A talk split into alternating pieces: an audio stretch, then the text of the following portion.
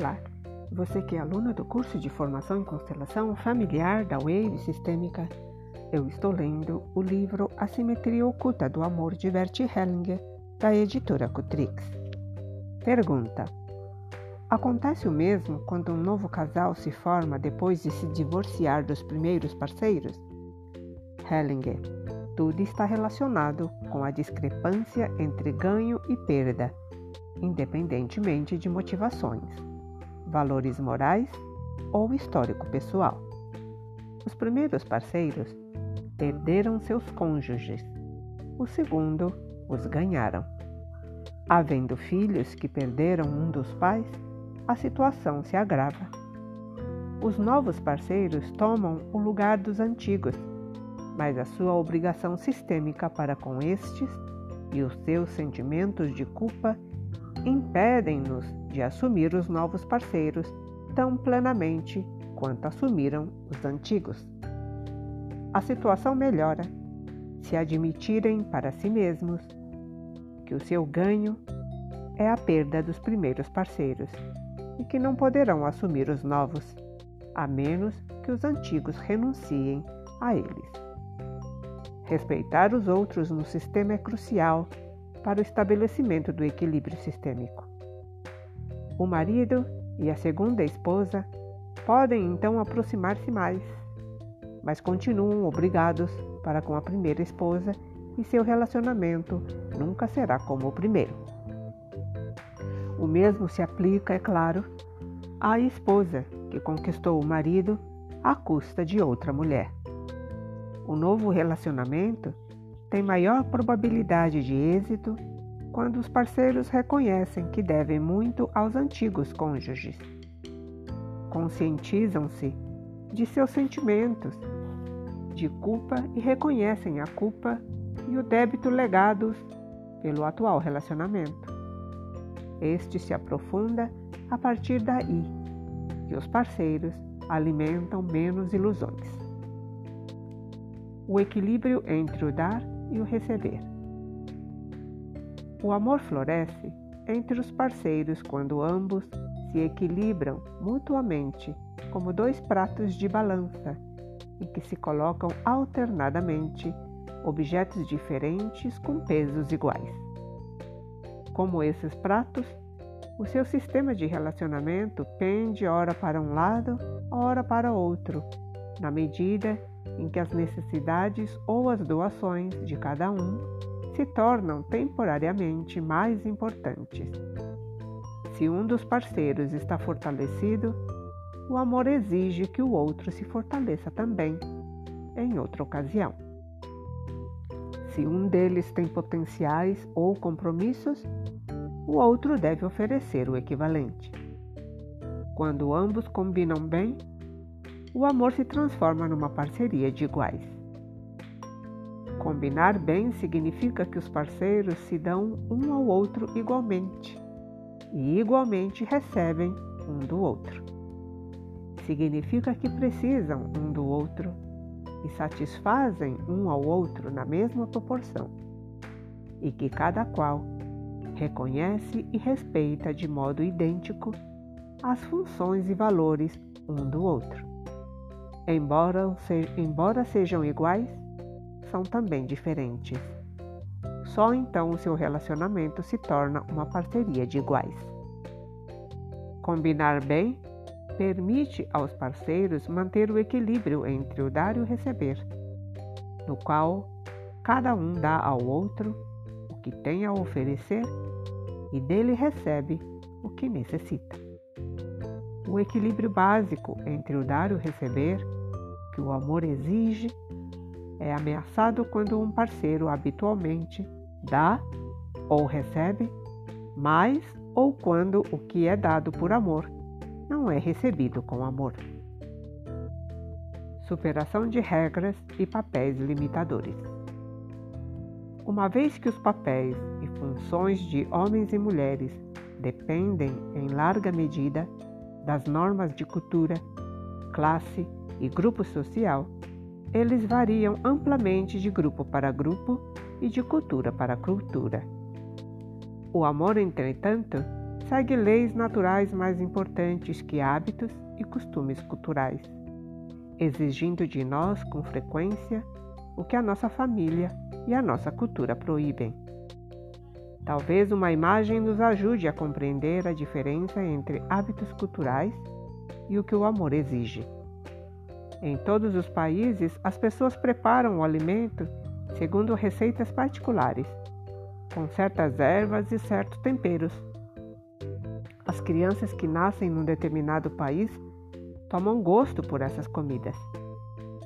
Pode acontecer que uma pessoa criada com alimentos leves não suporte pratos preparados com temperos fortes de outras terras. As enguias e peixes gordurosos, apreciados por um, desagradam a outro. As receitas adotadas e os pratos apreciados são em grande parte escolhas adquiridas. A sabedoria da natureza, por outro lado, ensina o que devemos comer para viver e o que devemos evitar para não morrer envenenados. O que e como comer são amplamente questões de convenção e disponibilidade de alimento, podendo ser modificadas quando a oportunidade e a necessidade o permitirem. A má nutrição provocada pela carência ou pelo excesso resulta em doença e até em morte. Eis uma lei natural inalterável. Os costumes sociais que determinam os papéis de homens e mulheres variam significativamente de grupo para grupo, como variam as receitas e os temperos. Mas em todas as culturas, há coisas que alimentam o amor e outras que o prejudicam. Quando duas pessoas se encontram, cada qual traz consigo um modelo de relacionamento, bem como de funções e papéis masculinos e femininos baseado nos valores de sua família, e ambos seguem, por hábito, essas regras, padrões e normas. Sentem-se bem quando obedecem a esses padrões antigos, mesmo que perniciosos, e sentem-se mal quando os trocam por outros, ainda que melhores. Para que o amor tenha êxito, muitas vezes é necessário que os parceiros superem os ditames de consciência que os atam aos seus grupos de referência. Assim, o preço do amor é frequentemente a culpa. Culpa consentida 1. Um jovem casal muito apaixonado decidiu que sua parceira devia basear-se na igualdade. Em vez de atentar cuidadosamente para o seu senso de equilíbrio sistêmico, os parceiros adotaram um rígido conceito de justiça e passaram a dividir, meio a meio, todas as tarefas. Esse acordo funcionou sem grandes problemas, até resolverem ter filhos. Exaustos e frustrados, quase a ponto de se separar, de separar-se, buscaram aconselhamento. Aos poucos, foram compreendendo que a única medida de igualdade num relacionamento é o sentimento mútuo de equilíbrio e satisfação. Depois de dividir suas tarefas, e responsabilidade segundo esse sentimento íntimo de equilíbrio, e não segundo seu conceito de justiça, logo recobraram a saúde e o amor voltou a fluir entre eles. Culpa consentida 2 Outro jovem casal, também muito apaixonado, decidiu viver a parceria de acordo com os princípios de sua religião fundamentalista. Dividiram os papéis e as funções de homem e mulher, segundo os postulados dessa fé. A esposa permanecia em casa, fazendo o que faziam as outras mulheres da mesma religião, enquanto o marido trabalhava e agia como deviam agir os homens naquele sistema. Porém, ao contrário de outros casais correligionários, a quem esse tipo de convívio trazia alegria e fortalecimento do amor, os dois jovens se tornaram infelizes. A esposa, que tinha uma profissão, descobriu que sentia falta do trabalho e da companhia de outros profissionais, ao passo que o marido, afetuoso e jovial, lamentava não ter mais tempo para os filhos. Os dois procuraram a ajuda de um amigo e conseguiram, depois de um longo e penoso processo, superar o antigo conceito de equilíbrio, perceber o fluxo íntimo de sua união e assim encontrar um equilíbrio mais completo, capaz de sustentar o seu amor. Os dois casais enfrentaram o mesmo problema sistêmico e o resolveram consentindo na culpa. Embora as necessidades específicas de suas consciências fossem diferentes, cada um teve de colocar-se acima das opiniões sociais que influenciavam seu relacionamento e a aprender sentir a presença ou ausência de um verdadeiro equilíbrio sistêmico.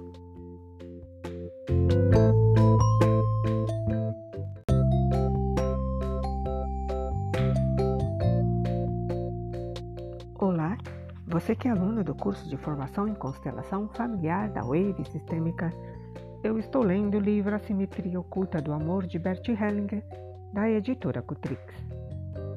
Dois estilos de amor. Uma mulher sul-americana casou-se com um europeu do norte. Ela sonhava com a estabilidade que os bens do marido prometiam, enquanto ele ansiava pelo calor emocional e a vivacidade que ardiam na esposa. Ainda assim, começaram a ter dificuldades logo depois do nascimento do primeiro filho. O marido insistia em manter distância e respeitar o espaço pessoal da esposa. Ele tinha medo de uma intimidade excessiva, mas ela sentia esse distanciamento não como respeito, mas como abandono e reagiu com pânico e ressentimento. Ele ficou assustado ante essa chamada irracional e afastou-se ainda mais, para escapar das exigências e do controle da esposa. Cada qual desejava que o outro adotasse um modo diferente de agir.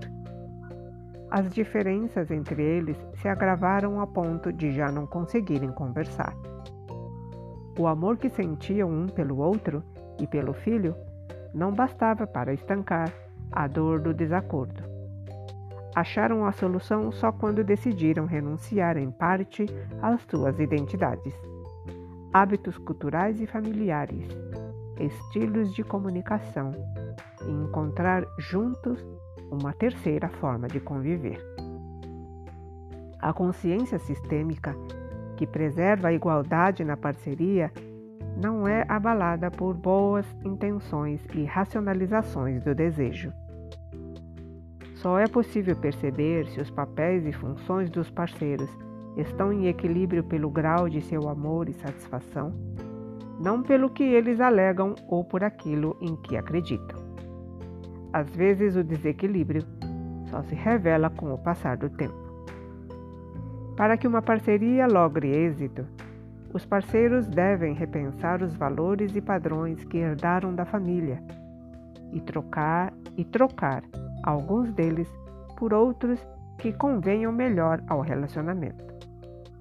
Nesse processo, as duas famílias precisam ser respeitadas, mas quando uma não atende aos padrões da outra, por exemplo, se não pertencem à mesma religião, hoje é bem mais fácil para os parceiros respeitarem ambas as famílias e harmonizarem seus credos num novo nível, talvez adotando uma fé diferente ou prestando serviços sociais. Uma imagem explica o processo. Duas pessoas estão postadas nas margens opostas de um rio. Se apenas gritarem um para a outra: Este lugar é meu, nada mudará e o rio continuará a fluir, indiferente a seus gritos. Se quiserem conhecer o amor possível, a parceiros iguais, devem ambos atirar-se ao rio e deixar-se arrastar pela correnteza. Só então irão se unir, sentir a força das águas, saber o que a vida oferece e exige. Quando as pessoas foram feridas ou prejudicadas no seio de sua família original, levam a mágoa e a suspeita para o novo relacionamento. Não podem evitar a intrusão do velho sistema no novo.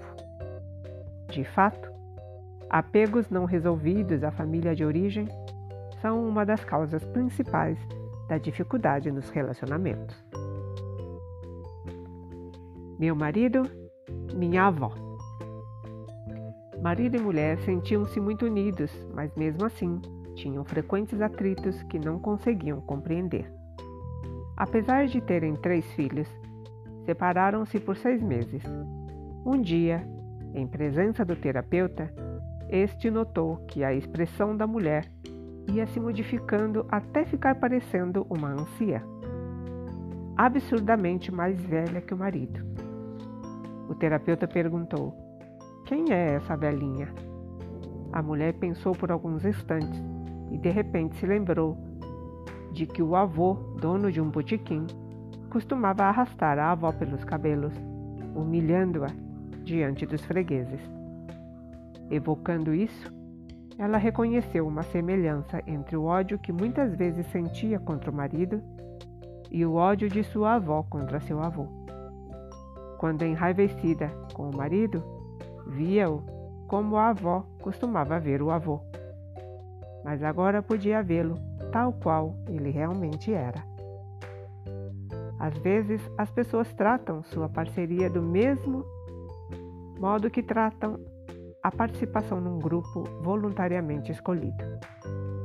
Em lugar de atender com desvelo ao que o senso de pertinência exige, agem como se pudessem estabelecer arbitrariamente as metas, a duração e as estruturas de seu relacionamento e mudá-las à vontade.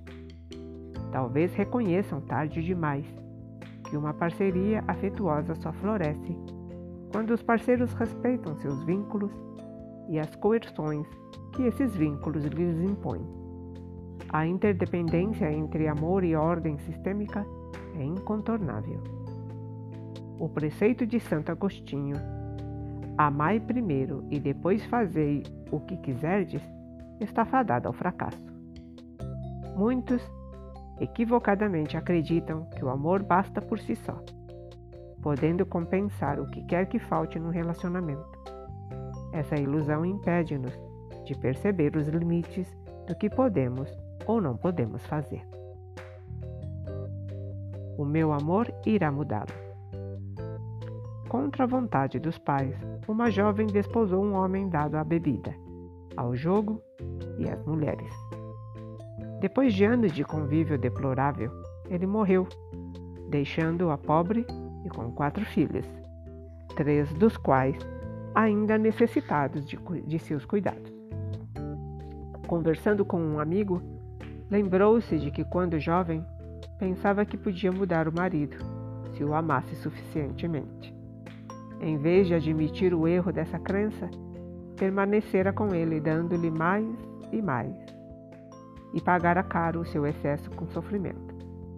Também percebeu que sua mãe tentara melhorar seu pai, o qual, como seu marido, resistira a todos os esforços para mudar.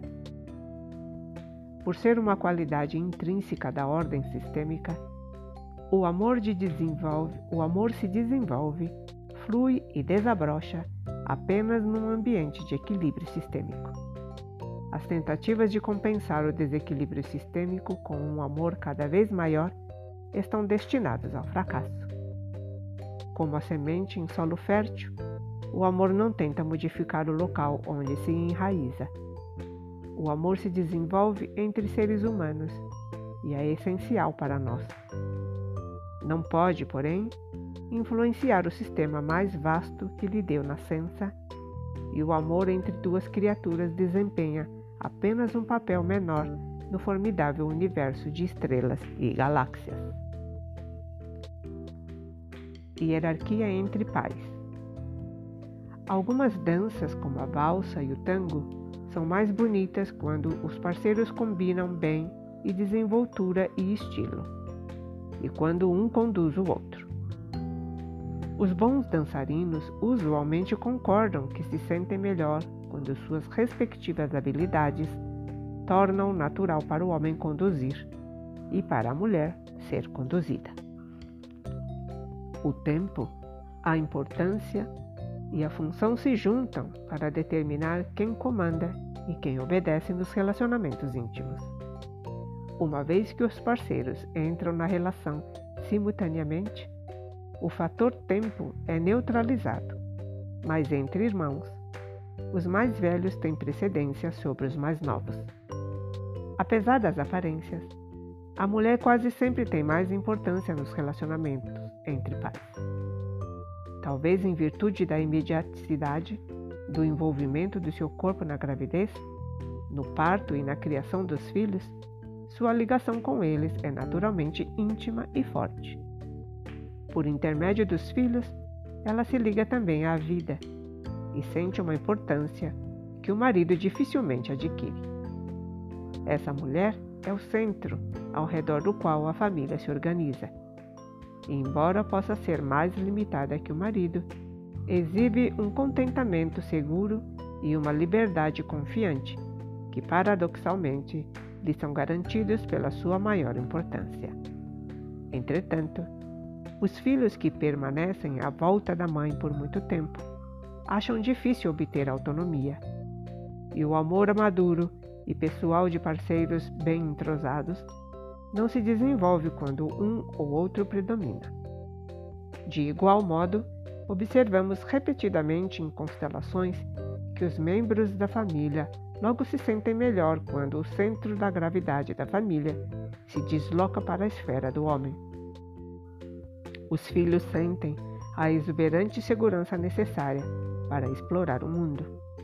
O amor do casal se apura e revive.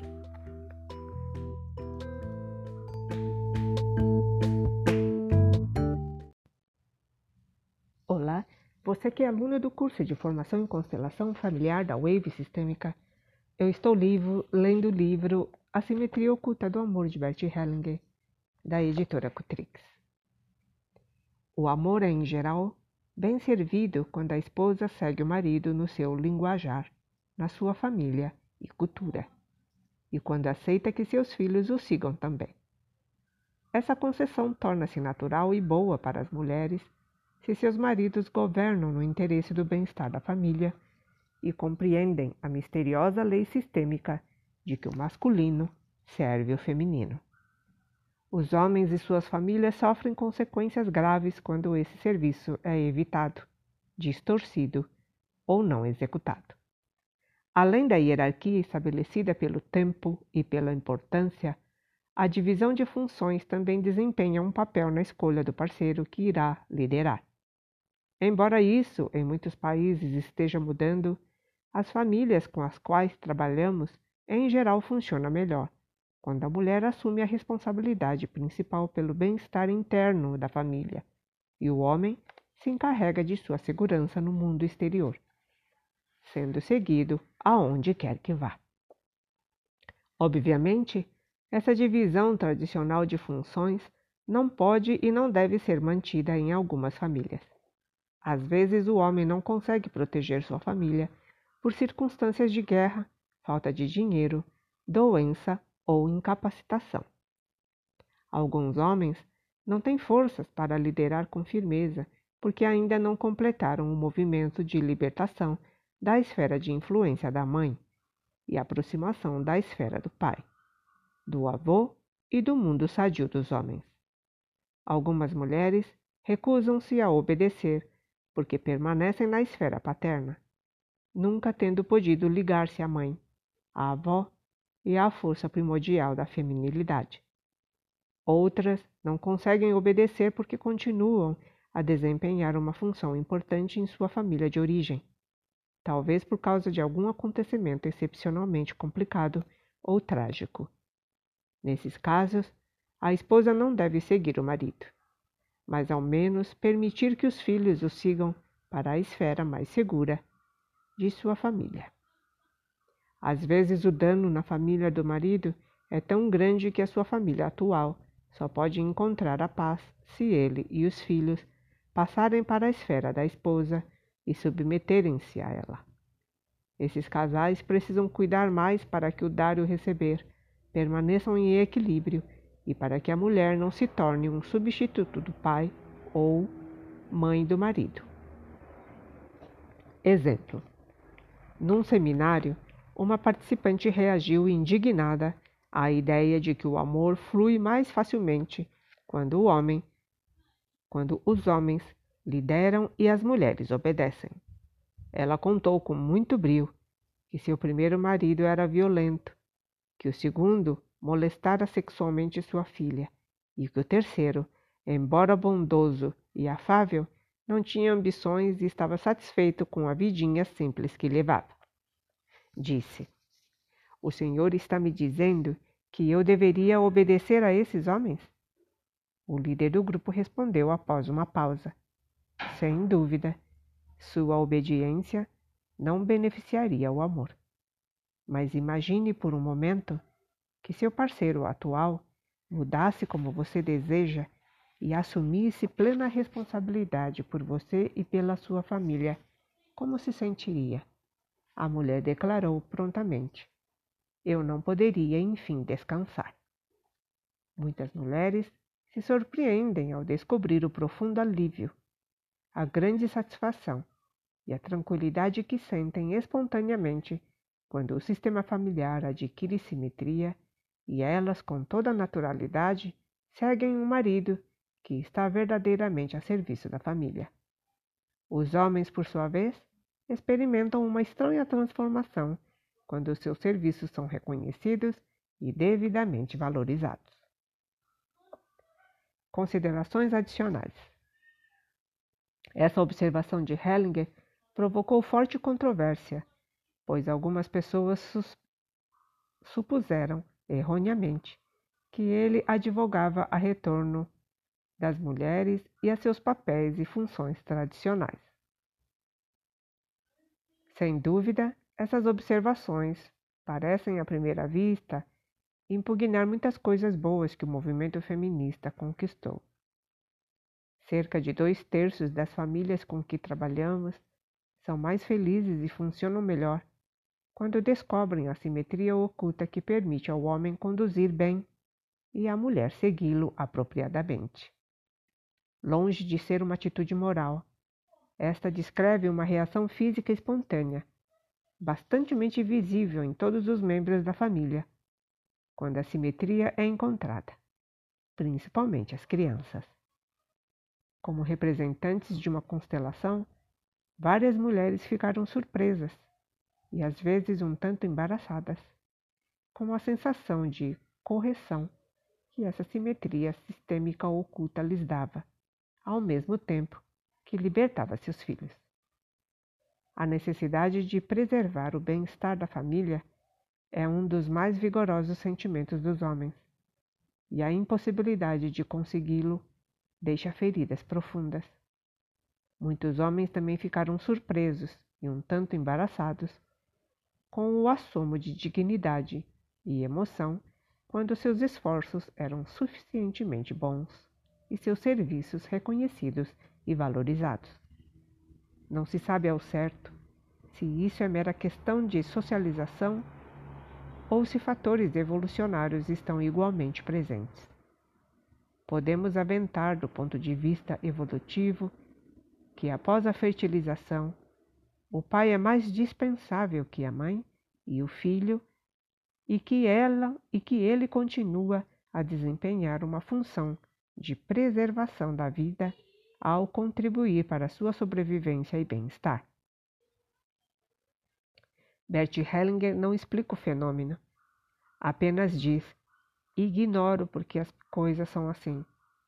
Mas noto que se trata de um movimento profundo da alma, com efeitos fortemente benéficos, sobretudo nos filhos, e eu o respeito. Muitas pessoas confundem o termo obedecer com ser subserviente. Desculpa, gente. Muitas pessoas confundem o termo obedecer com ser subserviente ou inferior. Outras confundem prepotência e beligerância com liderar. O amor, ao contrário da evolução, exige que ambos os parceiros estejam igualmente presentes e sejam igualmente importantes no relacionamento. Exige que a simetria de sua união seja autêntica, imune às falsas conclusões e às boas intenções.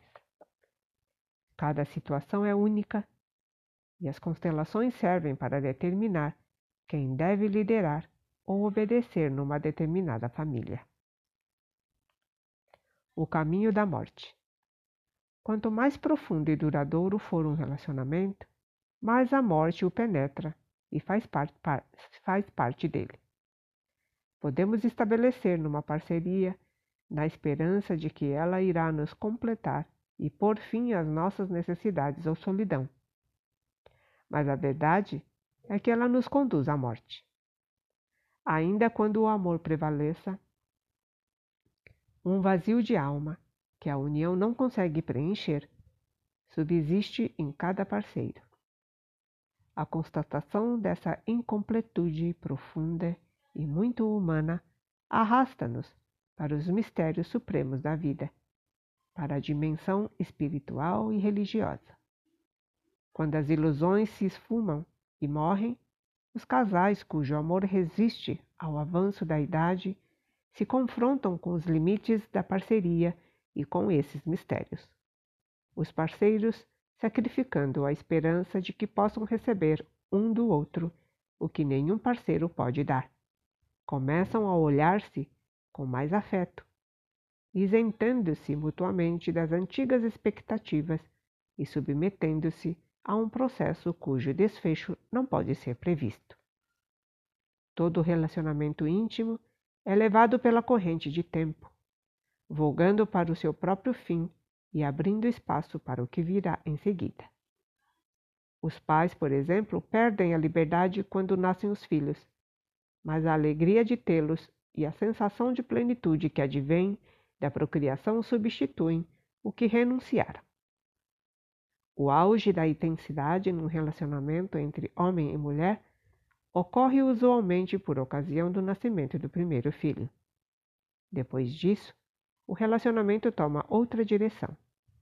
Exterioriza-se. Outros fatores, aos poucos, vão se impondo, e também aos poucos a intensidade da união original vai decrescendo. Esses sacrifícios da intimidade são convenientes, trazem-nos de volta à terra e livram-nos de fantasias ingênuas quanto ao que o amor possa ser. Toda crise habilita o casal a exercitar-se na morte. Ela exige que os parceiros esqueçam sonhos que o acalentaram mas seu amor prossegue num nível mais profundo e mais sólido. À medida que as roupagens das esperanças irrealistas vão sendo dispostas, os parceiros ficam cada vez mais expostos, podendo ser vistos e amados, e ver e amar como são. Um amor assim está além da ilusão e vale pelo que é.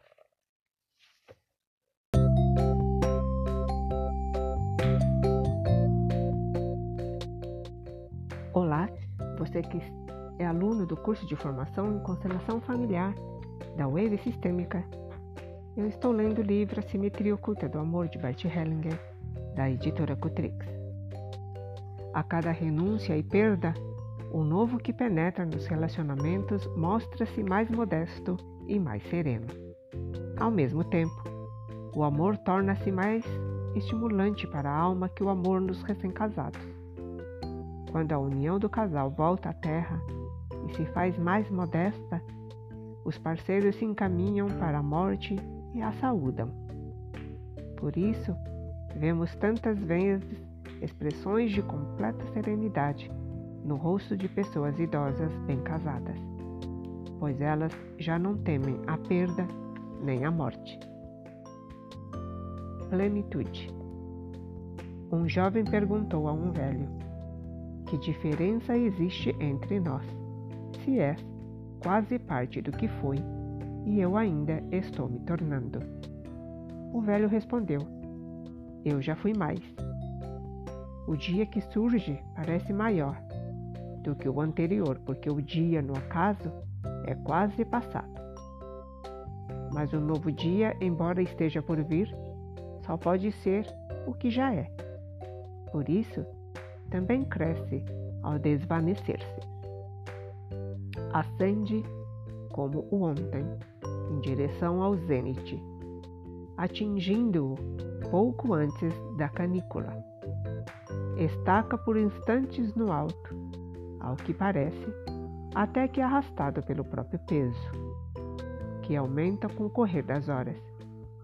Mergulha profundamente na noite, e como o dia que veio antes, alcança a plenitude quando também se foi. Contudo, nada do que foi pode realmente desaparecer. Ele permanece porque existiu. Embora já seja passado, seu efeito persiste e aumenta graças ao novo que se lhe segue. Como uma gotícula que cai da nuvem passageira, dissolve-se num oceano eterno. Só o que não pôde surgir porque o sonhamos sem agir, porque o pensamos sem construir. Tudo que escapa à nossa experiência, tudo cujo preço receamos pagar, se perde. A experiência não vivida vai-se para sempre.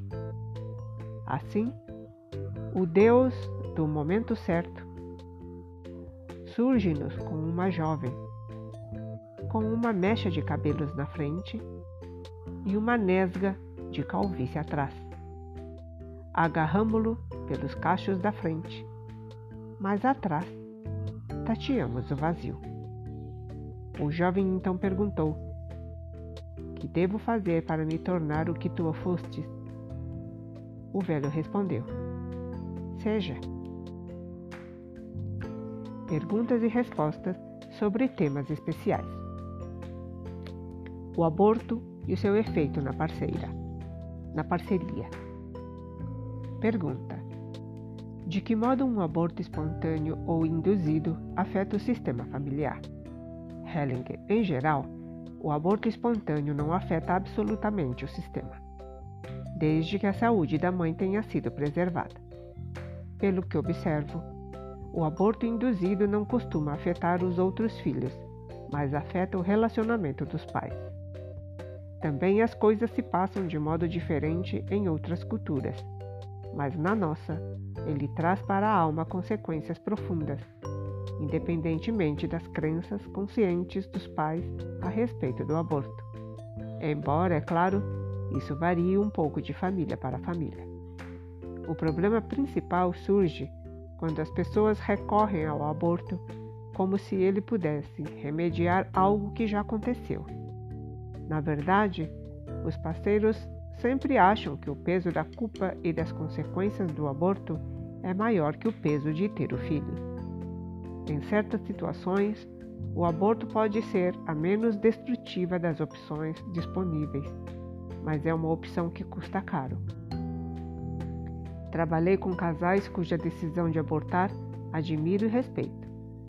Fizeram a escolha conscientemente suportaram as consequências dessa escolha com um sentimento de reverência para com o filho. A criança não nascida parecia-lhe uma pessoa que precisava e merecia ser vista. Se a decisão de abortar é tomada na presença do filho não nascido, com toda a dor e culpa que acarreta, com plena consciência do que está sendo exigido da criança, então essa decisão traz um forte sofrimento. Esse tipo de aborto é bem diferente do que se pratica para evitar as consequências de nossas próprias escolhas. Ele afeta os parceiros por muito tempo, mas pode também aproximá-los ainda mais e aprofundar-lhes o amor. Uma das consequências comuns do aborto é o fim do relacionamento. Os pais têm de começar de novo se quiserem continuar juntos. Quando não são casados, costumam-se costumam afastar-se. Se o aborto ocorre na vigência, na vigência do casamento, as relações sexuais ficam difíceis ou cessam por completo. Não é inevitável que assim seja, pois existem soluções. Mas se os parceiros tentam contornar as consequências de seus atos e sentimentos de culpa, talvez minimizando a gravidade do que fizeram ou evitando encarar o filho não nascido como pessoa, acabam pagando o preço dessa negligência em outra ocasião. Ambos os pais têm igual responsabilidade pelo aborto, assim como foram igualmente responsáveis pela gravidez, e nenhum pode incriminar o outro, sem prejudicar a si mesmo ou ao relacionamento. Pergunta: Tenho refletido sobre a situação dos membros da família que foram excluídos. Pergunto-me se não é importante para os irmãos saber que houve um aborto. Hellinger: Não é problema deles. É algo de particular entre os pais e deve ficar entre eles. Raramente vi casos em que um aborto trouxe problemas para os outros filhos. Pergunta: O senhor disse que relacionamentos se desfazem depois de um aborto. Será isso verdadeiro, mesmo quando o aborto é do quarto ou sexto filho? Hellinger: Sim, é o que eu tenho observado. Pergunta: E quando o filho é de outro homem ou de outra mulher? Hellinger: Nesse caso, o casamento tal qual era já acabou, mesmo que os parceiros continuem juntos depois do aborto. Seu relacionamento certamente não será o mesmo de antes. Quando um filho é concebido com outra pessoa na vigência do casamento, isso é o começo de um novo sistema, e a antiga parecia se desfazer. E a antiga parceria se desfaz de qualquer maneira. Há quem trate o aborto como um incidente inofensivo, mas quando trabalhamos com homens e mulheres que o praticaram, descobrimos que tem consequências bem mais sérias do que eles supunham. Pergunta: O que acontece quando o pai ignora o fato? Helen: Se a mãe não lhe conta, seu relacionamento já está terminado. Se ele sabe, deve tomar uma posição. O aborto é um caso extremo de dar e receber, porque o filho dá tudo e os pais recebem tudo. Pais que nada sabem sobre um aborto lucram com a morte da criança e seus atos ainda trazem consequências. Tenho o direito de saber, de ser informados. Algumas pessoas condenam-se à morte depois de um aborto, contraem realmente doenças graves ou cometem suicídio. Essas decisões não são tomadas apenas por causa da depressão ou de sentimentos superficiais de culpa e merecem ser compreendidas em toda a sua profundidade e amplitude. Se se pede a uma criança não nascida que renuncie à vida, os pais têm a obrigação de zelar para que isso não seja em vão.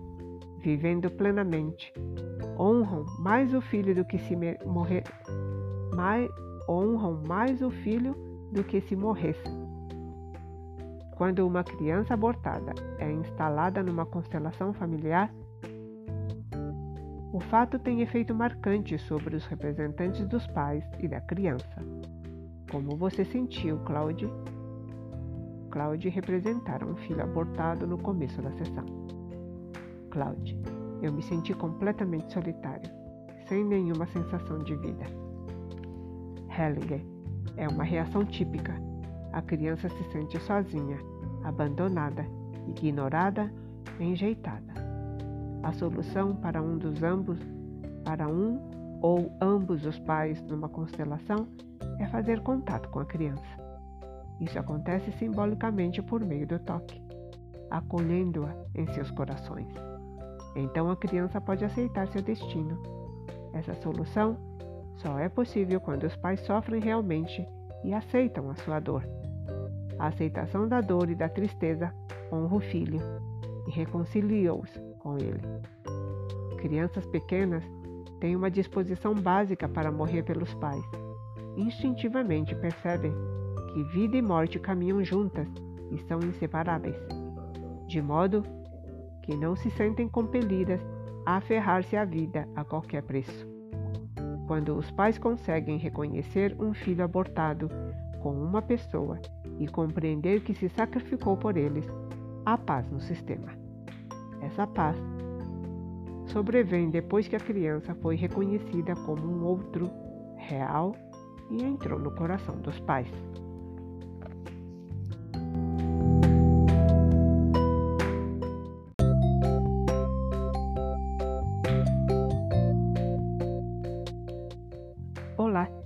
Você que é aluno do curso de formação em constelação familiar da Wave Sistêmica, eu estou lendo o livro A Simetria Oculta do Amor de Bert Hellinger, da editora Cutrix. Numa constelação, um ritual de cura pode ser executado com um representante do filho sentado diante dos pais e inclinado para eles. Os pais podem então pousar-lhe as mãos na cabeça e sentir essa conexão com amor e tristeza. Isso, com frequência, atua beneficamente sobre a constelação toda e nota-se uma mudança profunda nos pais quando conseguem permitir que o filho se torne uma pessoa real para eles. Se ambos os pais se permitem sentir a dor da perda e daquilo que pediram ao filho, a expiação e a reconciliação podem sobrevir. Sua dor honra o filho e este se sente incluído. Encontra o seu lugar e a paz. Aceitando a dor e a culpa, os pais encontram a plenitude e essa plenitude lhes dá força. A parceria pode intensificar-se novamente, mas num outro nível. Quando apenas um dos parceiros sofre, a parceria se rompe e eles comumente se separam. Outro exercício de cura para os pais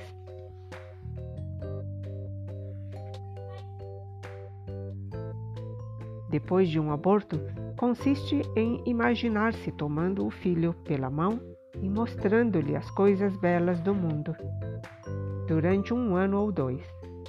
Podem imaginar-se mostrando-lhe o que fazem e os lugares que frequentam, tal como fariam com uma criança viva. Depois disso, o filho pode morrer verdadeiramente e encontrar a paz. Esse é um exercício que deve ser feito com grande precaução e máximo respeito. Graças ao sofrimento plenamente consciente e consentido, alcança-se uma plenitude muitas vezes impossível quando as pessoas se escondem por trás de uma fachada de alegria e descontração. Essa plenitude é a recompensa dos pais por aceitarem a gravidade de sua culpa e perda. Algo de bom e especial também pode decorrer da reconciliação do filho. Nada de exagerado é necessário aqui, mas deve ser alguma coisa que de outra forma não se faria. Quando o tema do aborto é mencionado em seminários, faço o possível para evitá-lo. Nessas situações, é praticamente impossível saber quais são, afinal, os ganhos e perdas. Portanto, fica difícil indicar a solução melhor ou menos destrutiva. O que apresentei foram poucas generalizações. Cada caso, porém, é diferente e os terapeutas precisam observar com cuidado as pessoas em situações reais. Relatei apenas o que tenho observado no meu trabalho com famílias e nada mais pretendo dizer a respeito. É um problema difícil. Longo silêncio. Vou contar-lhes uma história. Reflitam sobre ela. O convidado. Nos tempos do Velho Oeste, um homem de mochila às costas vagava pela imensidão do deserto. Caminhava há horas. O sol ia alto no céu e sua sede aumentava. Avistou uma casa de fazenda no horizonte e pensou: graças a Deus, finalmente outro ser humano neste ermo. Vou parar lá e pedir água. Talvez sentar-me na varanda e conversar um pouco antes de retomar o caminho e imaginou como isso seria bom. Mas aproximar-se da casa, viu o fazendeiro trabalhando no jardim e começou a mudar de ideia. Ele deve estar muito ocupado. E se eu o aborrecer, ficará irritado. Pensara que sou um grosseirão. Pensará que sou um grosseirão. Quando finalmente alcançou o portão do jardim, apenas acenou para o fazendeiro e passou de largo. O fazendeiro percebera, percebera-o à distância e ficara contente. Graças a Deus, pensara. Finalmente outro ser humano neste ermo. Tomara que venha até aqui. Beberemos alguma coisa? Quem sabe nos sentaremos na varanda e conversaremos um pouco antes de ele retomar seu caminho. O fazendeiro entrou em casa e preparou uma bebida gelada. Mas quando o estranho se aproximava, pensou: Ele certamente está com pressa. Se eu o convidar, vou colocá-lo numa situação difícil. Achará que estou sendo atrevido. No entanto, talvez tenha sede e venha por vontade própria. O melhor que tenho a fazer é voltar ao jardim e fingir-me ocupado. Ele sem dúvida me verá e, se desejar alguma coisa, me pedirá. Quando o estranho apenas acenou de passagem, pensou: Isso é mal. O viajante prosseguiu. O sol dardejava, a sede o pungia. Passaram-se horas antes que avistasse outra casa no horizonte. E disse para si mesmo: Desta vez vou, vou falar com o fazendeiro, ainda que isso o aborreça. Estou sedento e preciso beber água de qualquer maneira. Quando o fazendeiro o avistou à distância, resmungou: Deus do céu, justamente agora que tenho tanto trabalho a fazer, não posso receber ninguém. E continuou a trabalhar sem levantar a cabeça. O viajante viu-o sair para o campo e o seguiu, dizendo: Estou com muita sede. Poderia, por favor, dar-me algo para beber? O fazendeiro pensou: Não posso despachá-lo, não seria direito. Assim, levou o estranho para casa e deu-lhe de beber. Disse ao estranho: Reparei no seu jardim. Disse o estranho: Reparei no seu jardim. É claro que quem cuida dele sabe o que faz e ama as plantas. O fazendeiro perguntou: Então você gosta de jardinagem? Sentaram-se na varanda e conversaram por muito tempo. Finalmente o estranho declarou: Agora devo ir-me. E o fazendeiro: O sol está se pondo. Fique por aqui esta noite. De manhã tomaremos café e você poderá partir. O visitante concordou. Caía a tarde. Sentados na varanda, os dois contemplavam a vastidão do céu do oeste, transfigurado ao lusco-fusco. No escuro, o visitante confessou que o mundo mudara para ele, depois que percebera alguém acompanhando-o sempre passo a passo. A princípio disse recusar-se a acreditar que era seguido constantemente. Quando parava, o outro parava. Quando prosseguia, o outro prosseguia. Só depois de algum tempo reconhecera o seu companheiro. Esse companheiro é a morte, explicou. Acostumei-me tanto com sua presença que sentiria saudades se ele não estivesse mais aqui. É o meu melhor e mais fiel amigo. Quando não sei o que é certo ou o que devo fazer, detenho-me e espero sua orientação. Entreguei-me a ele. Sei que estamos juntos. Sem apegar-me aos meus desejos, aguardo sua mensagem. Quando me sinto forte e confiante, ele me diz uma palavra que, como um raio, dissipa a treva e me ilumina. O fazendeiro achou essa conversa muito estranha e olhou silenciosamente à noite. Depois de longo tempo, avistou sua própria morte e curvou-se diante da nova companheira. E ao cumprimentar a sua morte, foi como se toda a sua vida houvesse mudado. Tornara-se preciosa como o amor que antecipa o adeus e como se esse amor transbordou. Na manhã seguinte, tomaram juntos o desejum e o fazendeiro disse: Você pode partir, mas a minha amiga ficará.